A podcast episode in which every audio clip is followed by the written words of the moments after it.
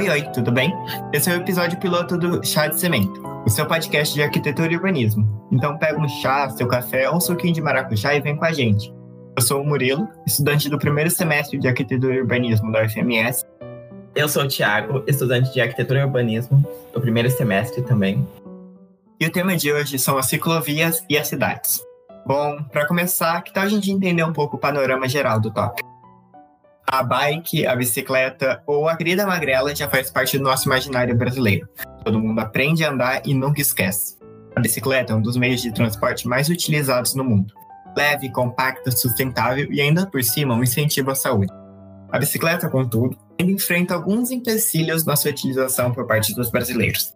Seja pelas grandes distâncias a serem percorridas, a topografia e o clima desfavoráveis, mas principalmente pela falta de infraestruturas, ciclovias e faixas que auxiliam no deslocamento urbano. A competição com a imensa quantidade de automóveis que surgem como alternativa mais agradável frente aos cenários das bicicletas também é um empecilho. Mas, ainda assim, eu ando de bike por minha grande tupi paulista, entre aspas, e o máximo conflito que eu já vi foi o seu Zé bêbado batendo no carro. Entendemos é quase a mesma coisa. Mas você já parou e pensou que o problema mesmo pode ir muito além disso? Calma, como assim? Na cidade pequena, sempre existiu aqueles que utilizam a bicicleta como seu meio de transporte oficial, ou por falta de dinheiro para comprar algum veículo automotivo, ou por outros fatores, mas todos voltados para a questão monetária. Porém, desde algum tempo atrás, algo vem acontecendo entre aqueles que o dinheiro não é problema e os carros na garagem não faltam. A bicicleta virou um fenômeno seja em busca de vida saudável ou apenas seguindo a onda. Cada vez mais pessoas estão comprando sua Aro 29 e caindo na estrada. Até a Vogue já fez uma matéria sobre isso no ano passado. Você pode se perguntar então, onde está o problema? O problema surge quando o cidadão de classe média percebe que a cidade é muito pequena para seus objetivos. Os trabalhadores que vão de bicicleta para o serviço já têm que dividir o espaço com carros e com pedestres. Se não existe nem calçada, imagina a ciclovia. Eles então acabam procurando outros lugares para ir. Rodovias, estradas vicinais, está tudo valendo.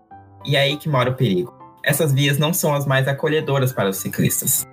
Existe sempre o risco de acidentes, como o que aconteceu na minha cidade há uns 15 dias atrás, onde um ciclista se desequilibrou, caiu e acabou sendo atropelado em uma estrada vicinal.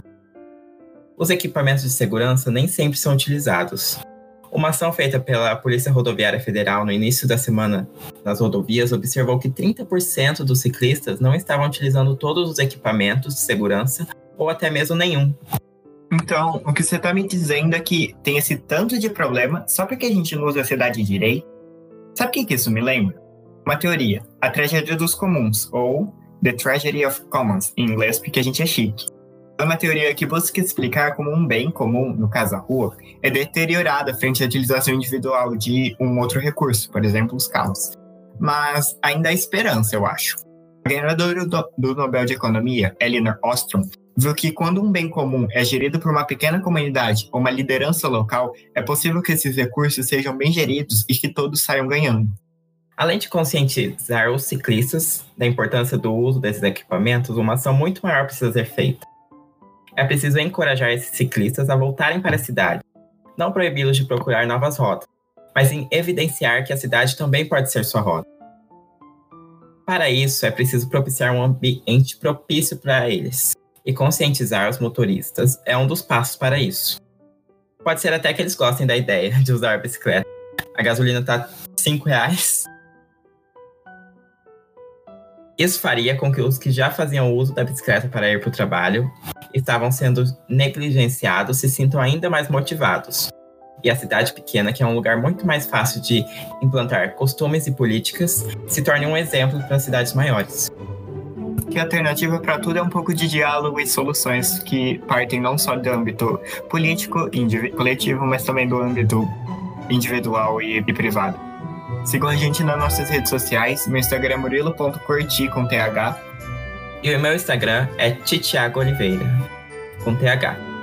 Obrigado por escutar o Chá de Cimento, seu podcast de arquitetura e urbanismo.